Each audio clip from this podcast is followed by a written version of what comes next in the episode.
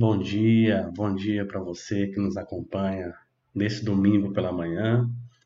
Uma alegria muito grande, né? Estamos chegando ao fim de mais um ciclo, de mais um ano e que possamos a cada momento como este de encontro com as palavras do mestre, que a gente consiga nos reenergizar, né, frente a este ano que foi para muitos de nós um pouco mais complicado.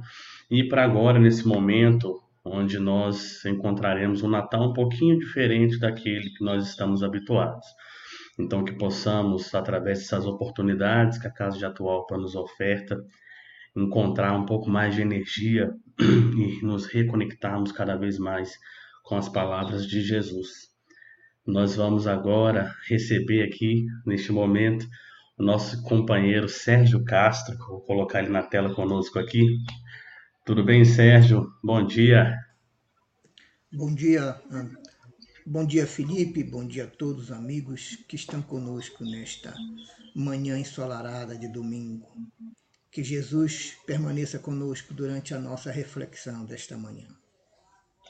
E meus irmãos, para que nós possamos começar, eu vou quebrar um, um pouquinho o nosso protocolo e vou fazer a nossa prece de uma forma diferente. Vou pedir licença então ao Sérgio para que nós possamos fazer uma prece cantada, uma canção chamada Quando Eu Penso em Jesus, de companheiros lá de Minas Gerais. Em seguida, então, a gente inicia a nossa atividade com o nosso companheiro Sérgio Castro falando para nós sobre o tema renúncia.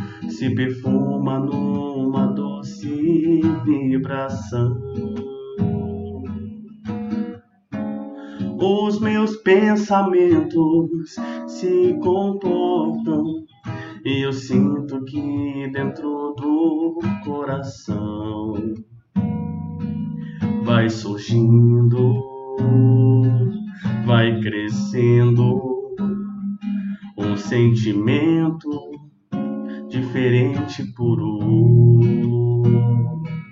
me enchendo, me levando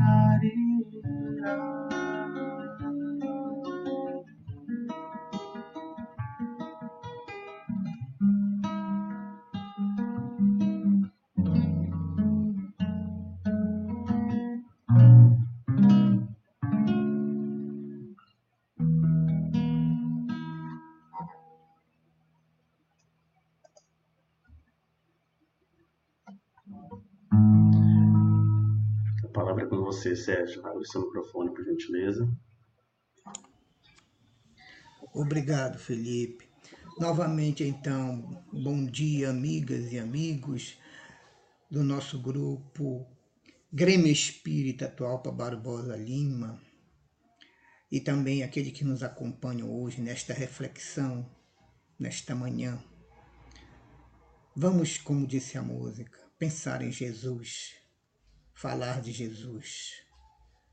E ele disse que nós devemos renunciar para nos tornarmos seus discípulos.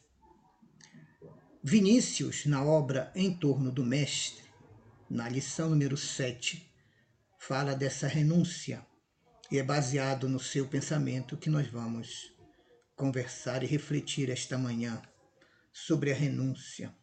Então, o que é renunciar a tudo para seguir a Jesus? No Evangelho, nós encontramos em Lucas, capítulo 9, versículos 23 a 25, as seguintes declarações de Jesus.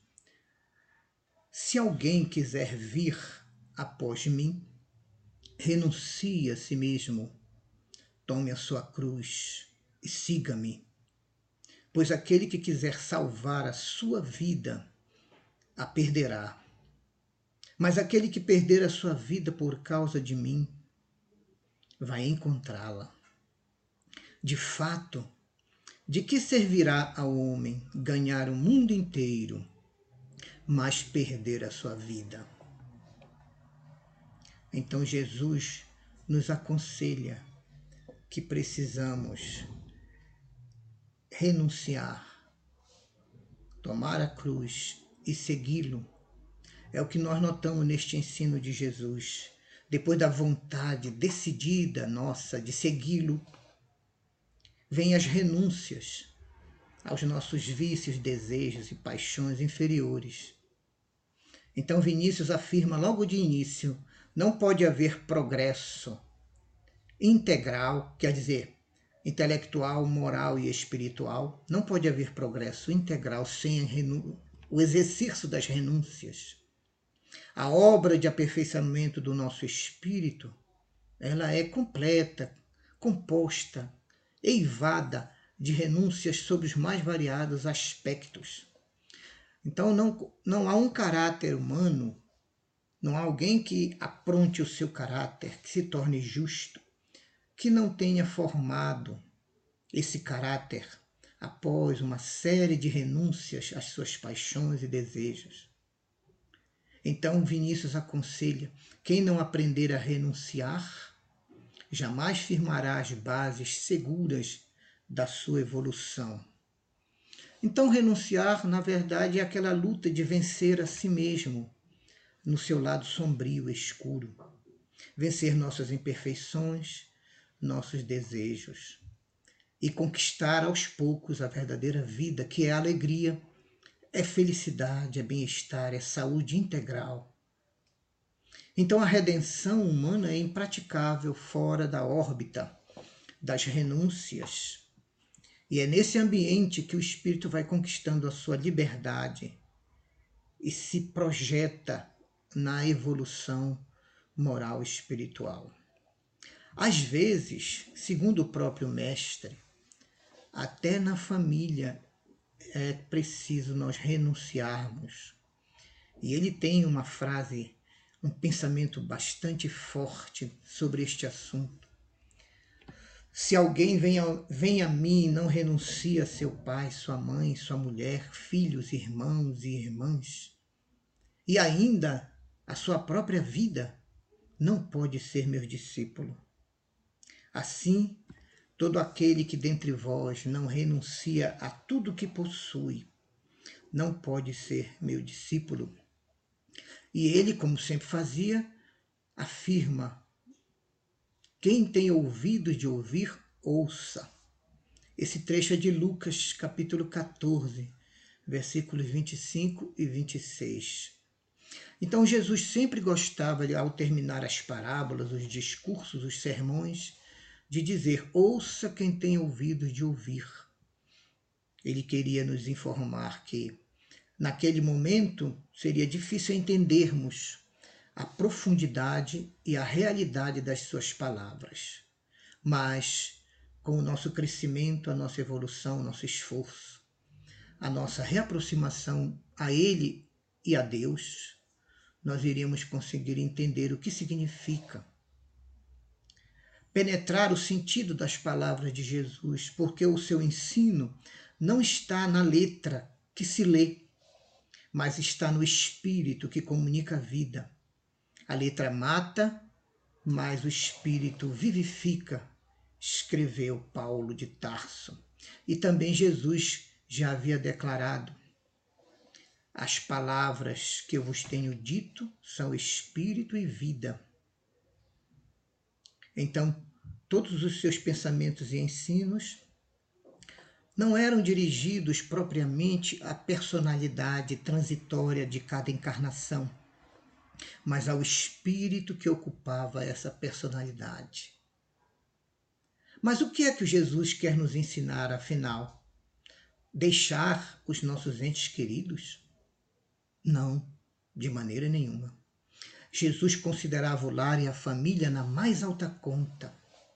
Para ele, é no lar e na família que permanecem os nossos maiores bens, a quem estamos mais fortemente ligados.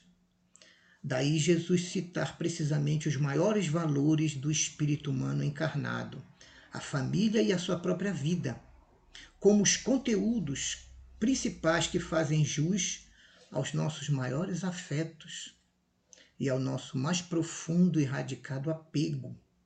Então, quem tiver força para controlar esse apego e esse afeto profundo aos entes queridos, para que isso não prejudique a sua evolução em Cristo, o seu progresso moral, este estará indo com firmeza no caminho do bem.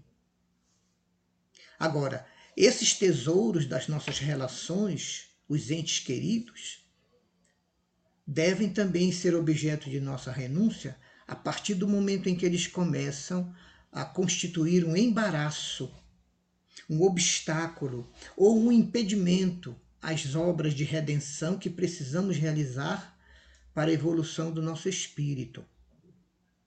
Então, o homem é um ser que se espiritualiza continuamente. Ele iniciou seu caminho evolutivo ainda no império dos instintos, do egoísmo. E agora, passado alguns milênios, já caminha no reinado da fé e da razão.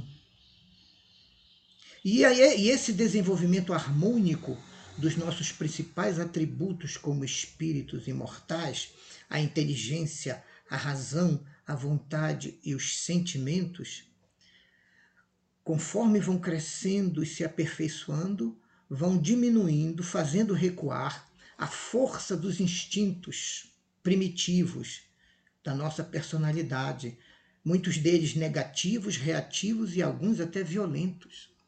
Então, na medida em que o espírito assegura o seu poder e a direção na vida do ser, sobrepujando o império e a influência da matéria, o instinto vai se restringindo. E essa transição de um para o outro, predomínio de um reino para o outro, também é resultado dos nossos exercícios e nossas ações de renúncias. Por quê? Porque o instinto primitivo representa o predomínio da carne. A razão, junto com a fé raciocinada, representa o domínio do espírito. Houve já estágios em que, na vida, o instinto teve a sua primazia, foi a nossa época de irracionalidade. Houve também outro período em que o instinto, constituindo a fonte de muitos males, precisou ser dominado pela criatura humana. Foi o ciclo racional. O animal, por exemplo, só tem o instinto como seu guia, mas no homem não. O guia deve ser a razão. E quando a razão se alia à fé, a verdadeira fé operante, o crescimento do homem é incontrolável. Sempre que a razão, ao contrário, se enfraquece e perde o domínio e o controle nos passos da criatura na vida, o homem erra e sofre. Erra porque ele se deixa arrastar às quedas morais, das paixões, mesmo que ele já tenha conhecimento do roteiro da bússola que é o Evangelho, para servir a ele de orientação e de direção. E ele sofre também porque todo erro é uma causa cujo efeito será uma dor, uma dificuldade ou uma enfermidade. Por si só, o instinto não reúne os requisitos necessários para satisfazer as nossas aspirações como espíritos que devem sempre evoluir. Antes, constituem os instintos um embaraço, às vezes um emaranhado de, do qual precisamos nos livrar, porque eles nos prendem às emoções, sentimentos e sensações primitivas da criatura. Daí essa necessidade que Vinícius, o autor da obra, insiste em restringir, impondo limites cada vez maiores ao nosso instinto e às suas exigências. Mas isso só se consegue com muitos exercícios, com muito esforço, com muita inteligência e disciplina nos nossos exercícios de renúncia. A grande maioria dos homens vive em luta contra essas duas tiranias da, da vida encarnada. Uma que atua no interior humano, que são os instintos, e outro que age, outra que age de fora para dentro, que são os nossos sentidos físicos, os cinco sentidos. Mas quando o homem passa a viver subjugado pelo instinto, e dominado pelos sentidos, pode se tornar um ser que na Terra ainda não possui objetivos nobres e superiores, tornando-se um ser incoerente, paradoxal, às vezes capaz de grandes aberrações. As renúncias inteligentes, disciplinadas, que enfraquecem a nossa cobiça e refreiam o egoísmo e o seu império com os nossos instintos, poderão quebrar os grilhões desse duplo cativeiro. É isso que o grande apóstolo dos gentios, Paulo de Tarso, propõe e aconselha em sua epístola aos Romanos, capítulo 12, versículos 1 e 2, que diz: Rogo a todos vós, meus irmãos, pelo amor de Deus, que apresentei, apresenteis os vossos corpos como um sacrifício vivo, santo e agradável a Deus, pois este é o verdadeiro culto espiritual. E ele complementa o pensamento com uma atitude proativa. E não vos conformeis com este mundo, mas transformai-vos pela renovação da vossa mente para que proveis qual é a boa, agradável e perfeita vontade de Deus para com a nossa vida. O que é que Deus quer de nós? Qual é a sua proposta para que vivamos a nossa reencarnação atual? Então, para que a vida na nossa encarnação seja um sacrifício vivo em contínua oferenda perpétua a Deus, que é o conselho de Paulo, é indispensável que nós consigamos manter muito forte o nosso esforço nas ações de renúncia às nossas paixões escravizantes, aos nossos desejos e vontades de errar, porque assim vamos combatendo os nossos maus instintos, vamos tornando os instintos mais elevados, mais superiores, e vamos expulsando do nosso dia a dia a cobiça, o egoísmo, o orgulho, a intolerância, a vontade de dominar, o nosso semelhante. Então, para o Espiritismo, afinal, de que se trata esse exercício constante de renúncias? Como é que eles devem ser executados? Pela nossa inteligência aliada à nossa fé. Vamos então lembrar outro pensamento de Jesus. Se permanecerdes na minha palavra, sereis verdadeiramente meu discípulo e conhecereis a verdade, e a verdade vos tornará livres. João 8, 31 e 32. Então, se nós temos o conhecimento e o entendimento pleno do profundo significado da mensagem do Cristo, que nos revelou a verdade por meio da sua missão no cristianismo, nós teremos condições de definir nos nossos pensamentos, palavras e atos tudo aquilo que precisa ser corrigido, todos os ímpetos que devem ser freados, todos os desejos e paixões que devem ser combatidos, para que o exercício desse conhecimento da verdade no dia a dia da nossa existência, vá nos tornando cada vez mais livres. Livres de quê? Livres dos grilhões, das correntes pesadas da matéria, do materialismo, da escravidão às paixões. E aí a nossa naturalidade, a nossa espontaneidade em viver alegres, em valorizar a vida, em desenvolver uma escala de valores muito mais acentuada no campo do bem, do amor ao próximo, do amor a Deus, adaptando a cada dia a nossa vivência aos princípios e postulados do Evangelho e da nossa doutrina espírita. Vamos conquistando então a liberdade das nossas próprias prisões mentais, das nossas adversidades e inimizades, que é algo que o espírita não deveria mais ter.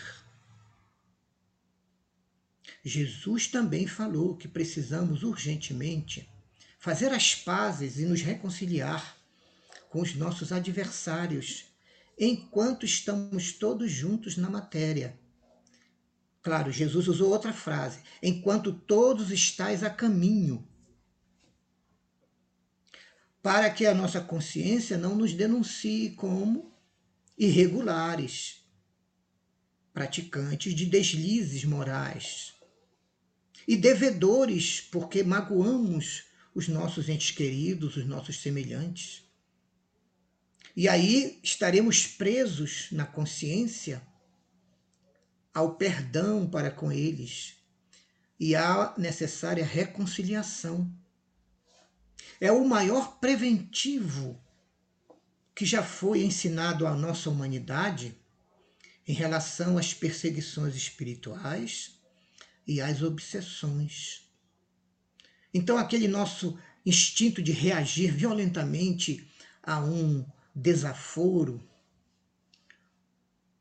aquele nosso instinto de reagir à agressão sofrida, quando nós controlamos, quando nós temos força de pacificarmos intimamente a nossa alma e deixar por menos aquela agressão ou aquela provocação para a desarmonia, nós estamos livres deste relacionamento imperfeito, infeliz, inferior.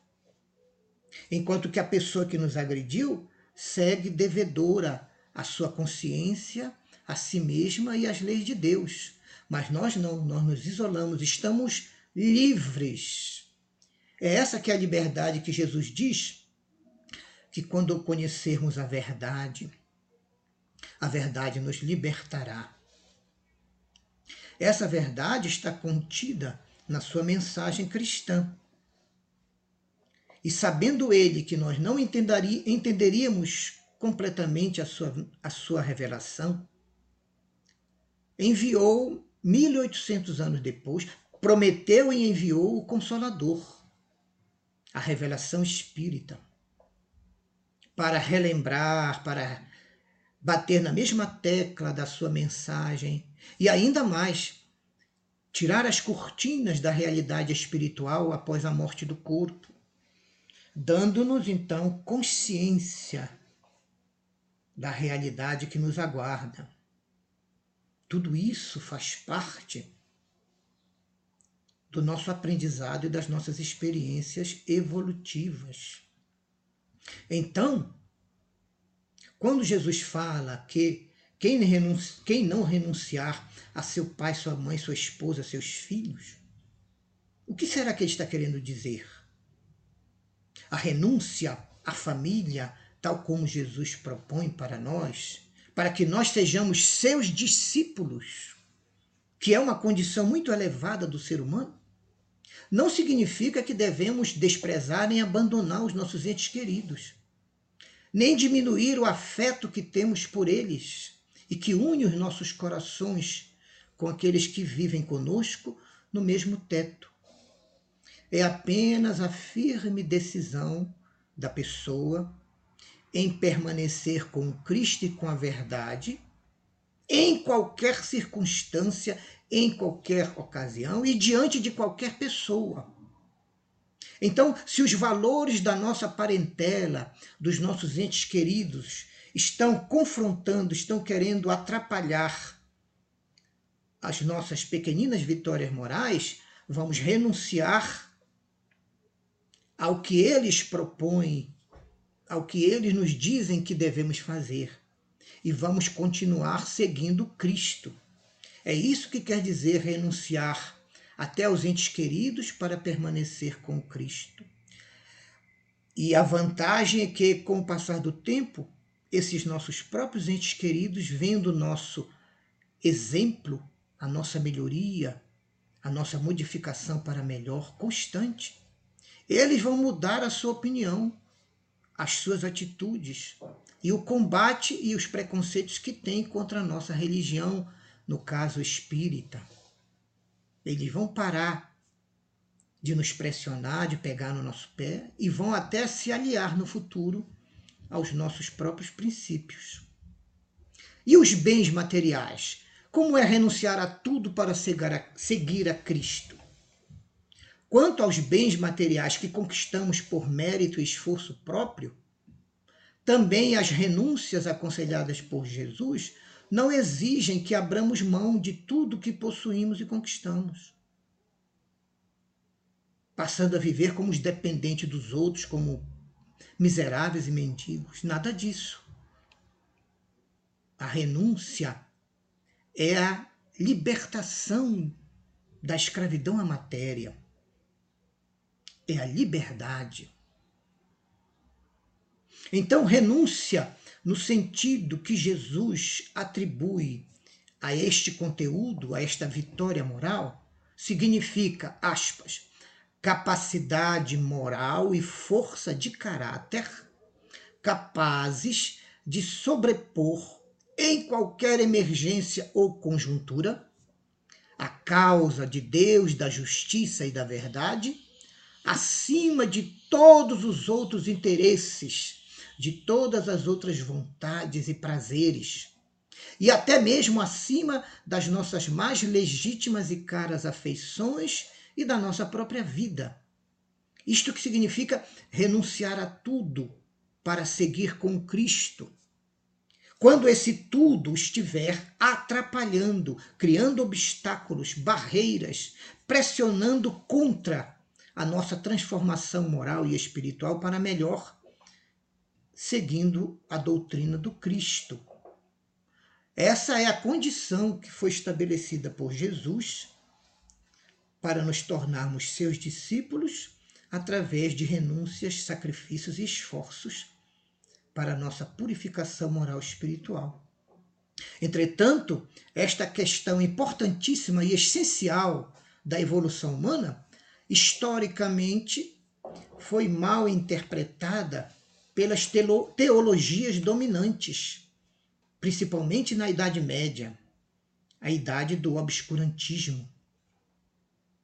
Nessa época, as autoridades teológicas das religiões cristãs oficiais e das suas centenas de derivações,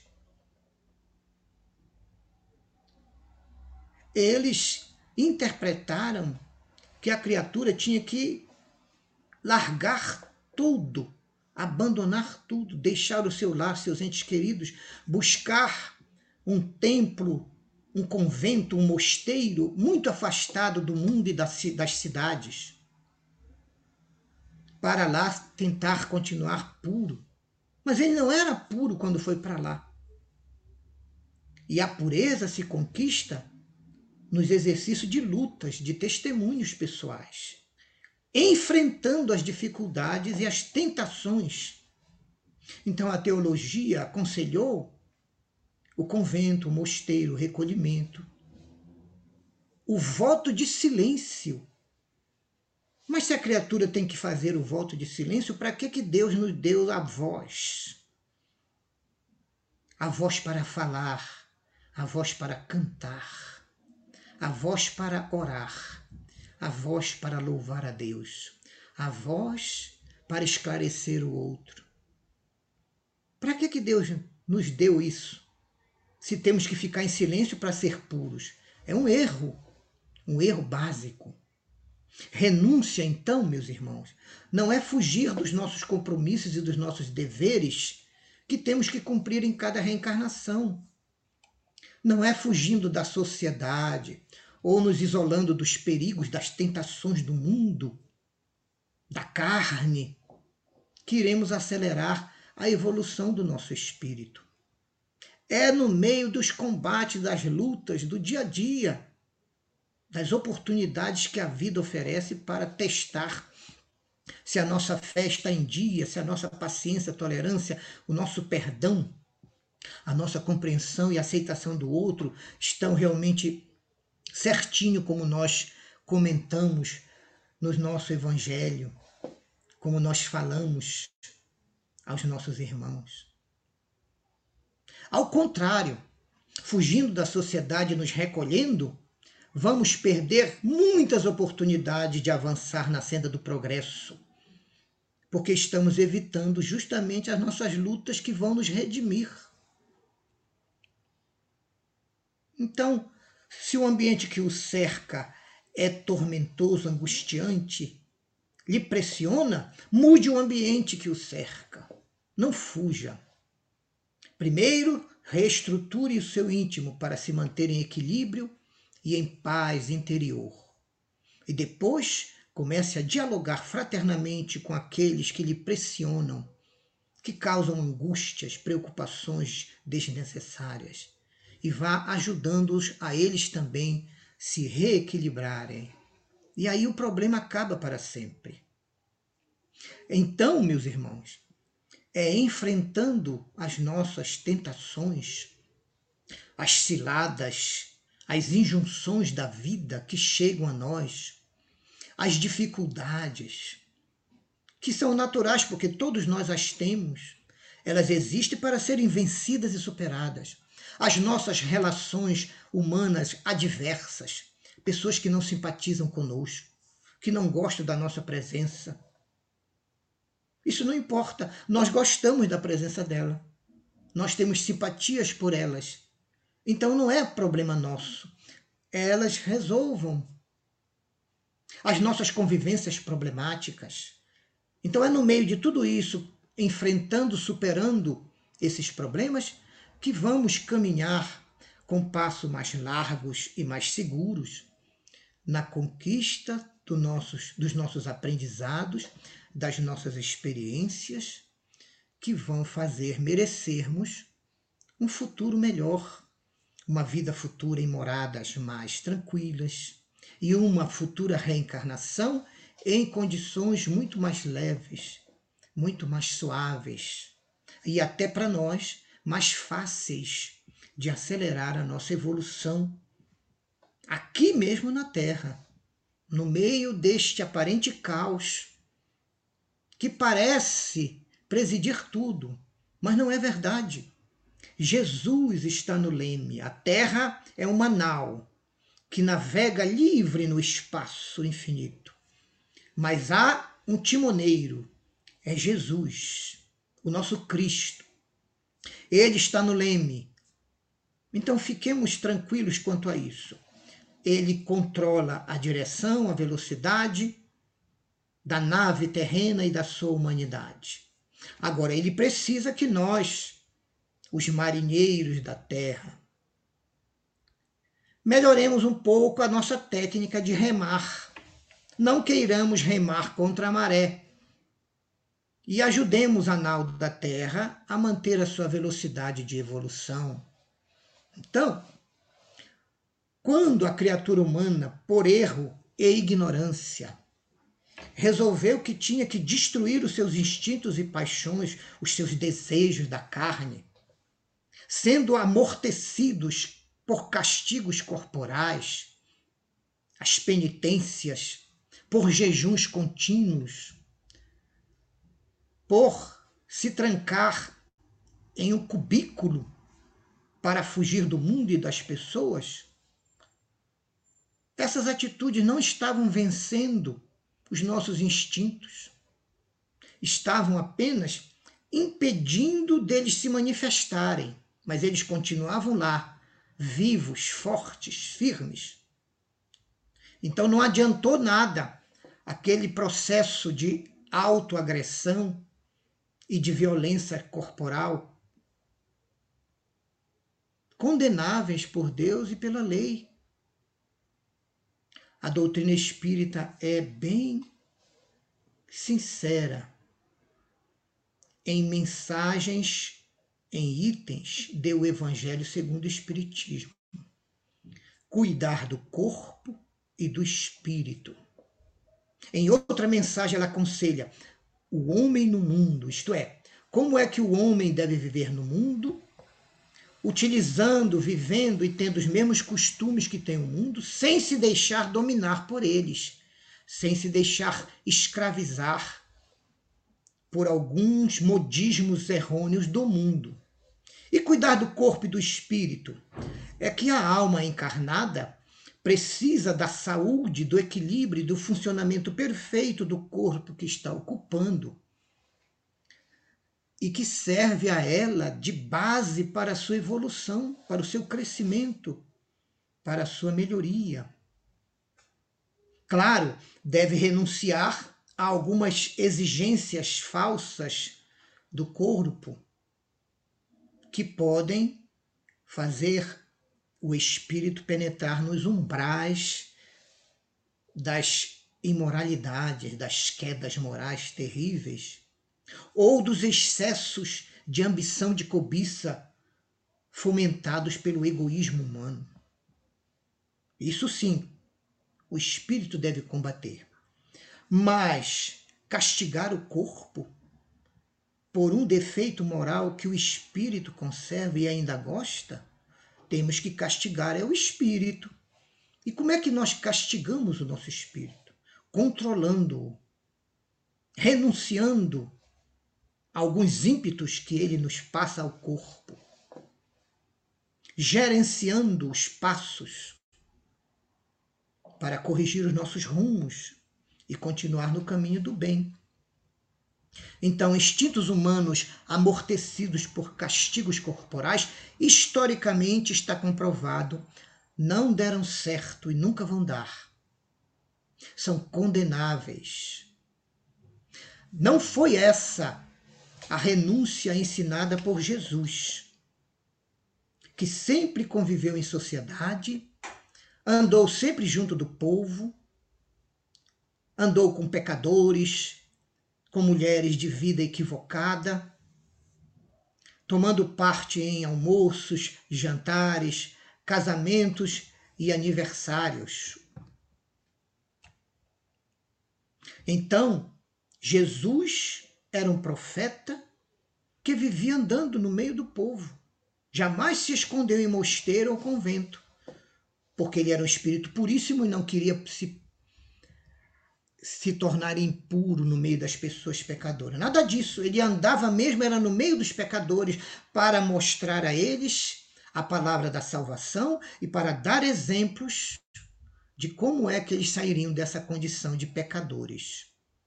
Então, a frieza, a indiferença, o repúdio às afeições da família para viver em clausura, em templos afastados das cidades, são apenas fugas, são covardias morais e frutos do medo que a pessoa tem de si mesma. Não são virtudes cristãs. João, o apóstolo, escreveu na sua primeira epístola, capítulo 4, versículo 20. Meu irmão, se não amas ao teu irmão que tu vês, como conseguirás amar a Deus que não vês? Isto é, João aconselha que somente através do amor ao próximo é que nós vamos desenvolvendo e enriquecendo o nosso amor a Deus. O que Jesus pede, então, vamos caminhando para a nossa conclusão sobre os nossos deveres de renúncias, principalmente aos instintos e paixões negativos. O que Jesus nos pede não é o desamor para com os membros da nossa família, os nossos amigos, não é o repúdio ao lar, porque o lar é uma instituição sagrada, onde as almas se reeducam e se reconciliam e onde se forjam as maiores virtudes cristãs. Não foi nada disso que Jesus propôs. Também Jesus não falou que renúncia deveria ser a abstinência de tudo aquilo que nos alegra, nos dá prazer, nos conforta, nos refrigera a alma. Nada disso. Também não é a privação do nosso conforto, do nosso bem-estar, da nossa independência cultural, social, material e financeira. Também Jesus não falou nada sobre isso. Também Jesus não disse que renúncia seria o abandono das nossas aspirações às melhores coisas da vida, pois isso seria uma decisão antinatural ao espírito. E isso poderia condenar o nosso espírito a ficar marcando passo nas reencarnações evolutivas perdendo a oportunidade reencarnatória da evolução moral e espiritual, da sua purificação interior. Então, o que é que Jesus, afinal, nos recomendou quando nos disse que para ser seus discípulos nós deveremos renunciar a tudo e até aos nossos entes queridos? O que, o que quis Jesus dizer com isso? o que ele nos recomendou, o que ele pede daqueles que querem ser seus seguidores, e especialmente o que ele pede daqueles que querem ser seus discípulos, que é muito maior do que seguidor.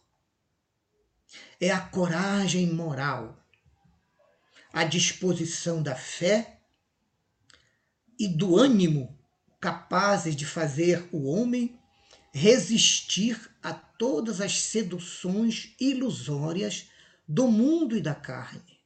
Resistir a elas, desenvolvendo as virtudes que lhes são contrárias.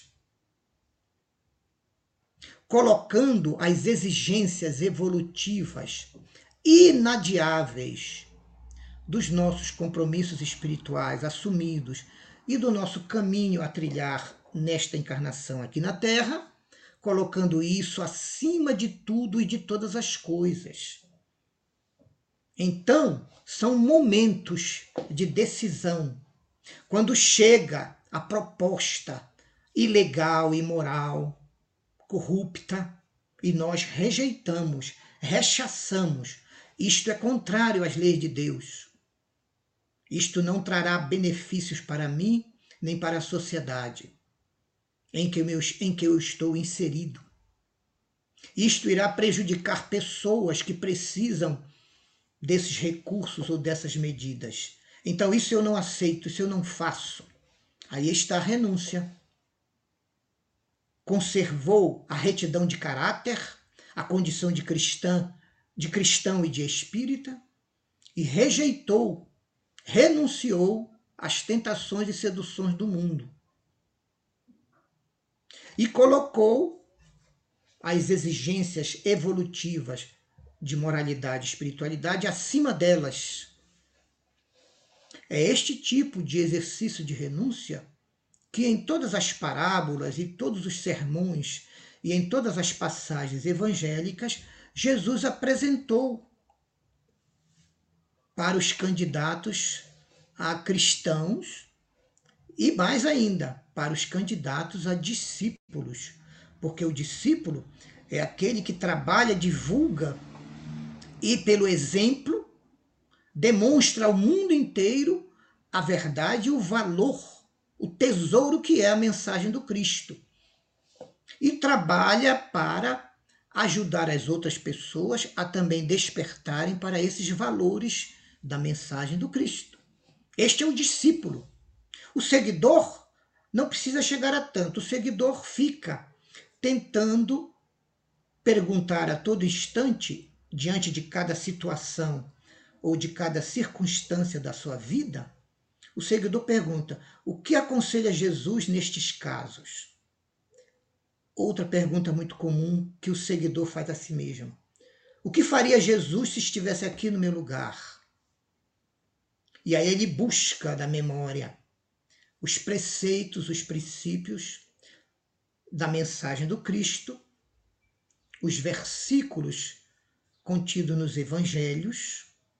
Ele busca na memória, porque já estudou, já leu, continua conhecendo-os, e diz: nesses casos, Jesus aconselha que eu silencie e perdoe este irmão desequilibrado que está falando ofensas, inverdades injúrias a meu respeito. É isto que o Senhor aconselha. E aí a, a criatura renuncia aquele ímpeto de reagir e ainda aproveita para esclarecer o seu interlocutor da verdade do Evangelho. Se ele vai aceitar ou não, não é problema da pessoa, é problema dele. Aquele que dá o esclarecimento e oferece a solução com base no Evangelho e na doutrina espírita, cumpre o seu dever ao explanar o princípio e a explicá-lo ao que está desorientado e desequilibrado. Agora, o que ele vai fazer com este material, com esta verdade revelada a ele, é responsabilidade individual dele. Então, não fiquemos tristes nem desanimados quando em casa no meio aos nossos entes queridos, falamos, trazemos de volta princípios e versículos do Evangelho de Jesus, ou damos bons exemplos aos nossos semelhantes, e eles não aceitam ou não conseguem seguir, não tem problema. Com o tempo e a nossa firmeza de comportamento, sejam eles nossos entes queridos em casa, sejam eles colegas do trabalho, na atividade profissional, eles vão compreender que nós estamos com a razão. O resultado do nosso esclarecimento da nossa caridade moral não nos pertence, pertence a Deus e ao Cristo. Façamos o que temos que fazer e deixemos que a justiça divina tudo está anotando e observando. Então, já estamos nos aproximando do nosso momento. Vamos concluir, junto com o nosso querido Vinícius, na obra Em Torno do Mestre, lição número 7, intitulada justamente Renúncia. Vamos concluir o que ele nos aconselha quando ele diz então, queridos irmãos, toda vez que houver um confronto ou um conflito de interesses entre os nossos mais amados familiares, entre os nossos interesses pessoais e os mais nobres ideais da justiça, da lei de Deus, do amor, do perdão, da bondade, do desapego material, renunciemos sem medo de errar. Renunciemos às exigências radicais, tanto dos nossos desejos quanto dos nossos entes queridos. Renunciemos, porque assim, assim agindo, estaremos seguindo o símbolo maior de pureza e de moralidade que já passou pela terra, e o melhor exemplo de pureza espiritual que foi Jesus de Nazaré.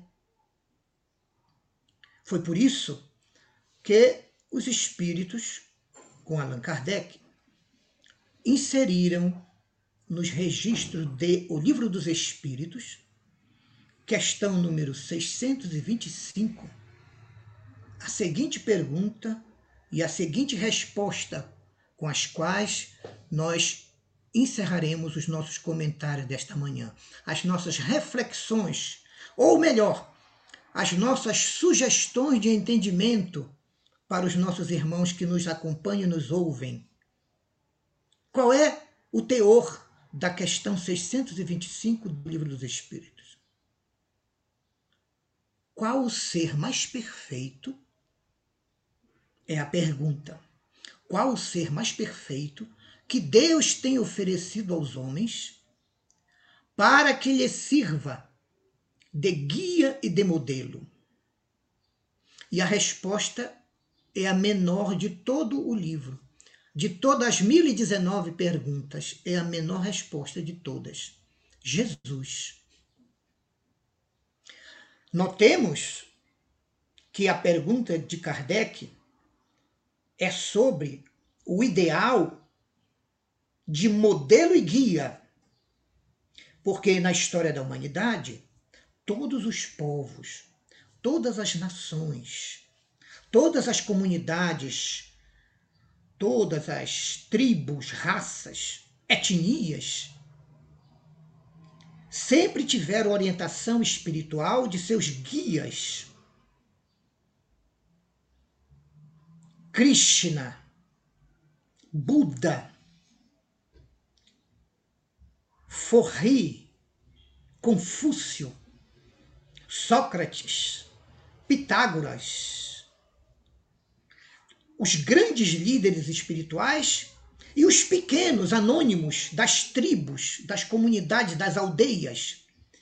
Sempre houve instrutores e guias espirituais para aqueles que convivem em uma aldeia, comunidade, cidade ou em uma megalópole. Sempre houve na história da humanidade. Mas só houve um que, além de guia para todos os homens, de todas as aldeias, cidades, comunidades e megalópolis, além de guia, é modelo. É modelo porque tem que ser imitado, tem que ser seguido na sua vivência e no seu comportamento. Só houve um em toda a história humana que, além de guia, é modelo para todas as almas humanas encarnadas e desencarnadas. Este é Jesus. Daí a resposta: qual o ser mais perfeito que Deus já enviou à Terra para que sirva ao homem de guia e de modelo? Jesus. Então, como disse a música inicial que o Felipe cantou, pensemos em Jesus. Falemos de Jesus. Conheçamos Jesus. Estudemos Jesus. Entendamos Jesus. E vivenciemos tudo isso que Jesus aconselha e propõe. Porque aí encontraremos o caminho da nossa felicidade. É isso que eu peço a Deus. Essa força de pensar em Jesus, falar em Jesus, conhecer Jesus, estudar Jesus, compreender Jesus e vivenciar Jesus, essa força eu peço a Deus que a todos nós nos fortaleça, dando-nos mais fé raciocinada, mais esperança firme no futuro e muita caridade, muita prática do bem a todos nós.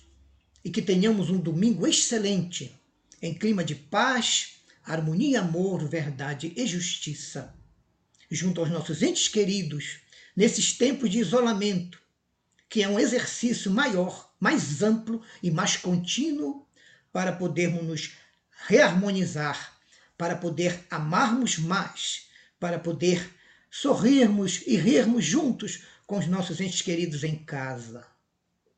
Um bom domingo a todos.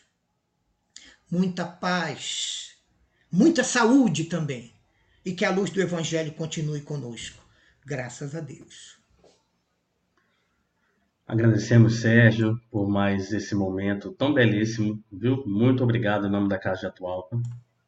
Eu é que agradeço a direção do Atualpa, a você que coordenou aqui os nossos trabalhos e fez a técnica para tudo dar certo. Muito obrigado, um bom dia, Felipe. Obrigado. E vamos seguir então com mais uma canção para nossa oração final, que se intitula Tudo é Amor. E que essa seja então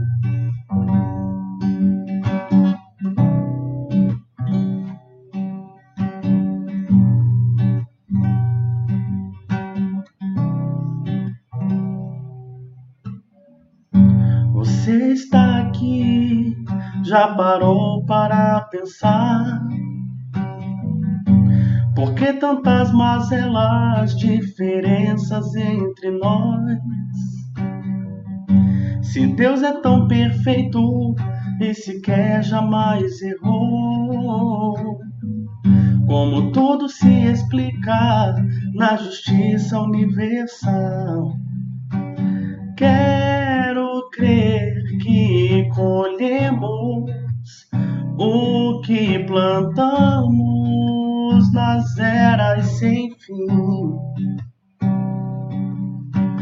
Que nascemos e vivemos sim, e morremos para renascer.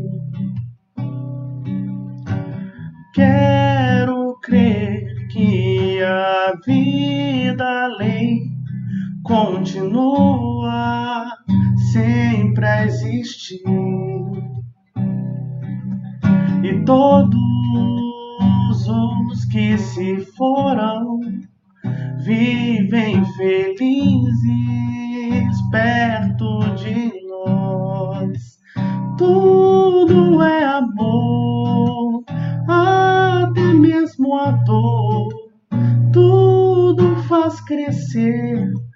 Moldar a nossa luz.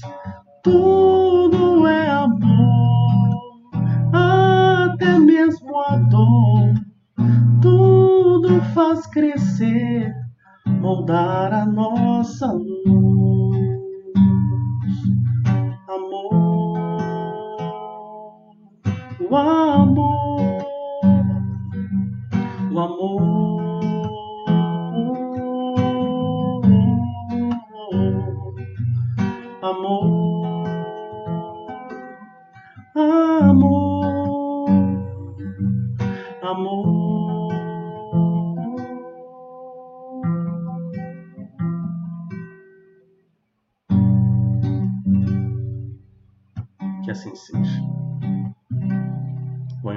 Seus lares e tenhamos todos um excelente domingo com a família, com os nossos afazeres. Valeu, gente. Um abraço a todos. Saúde e paz.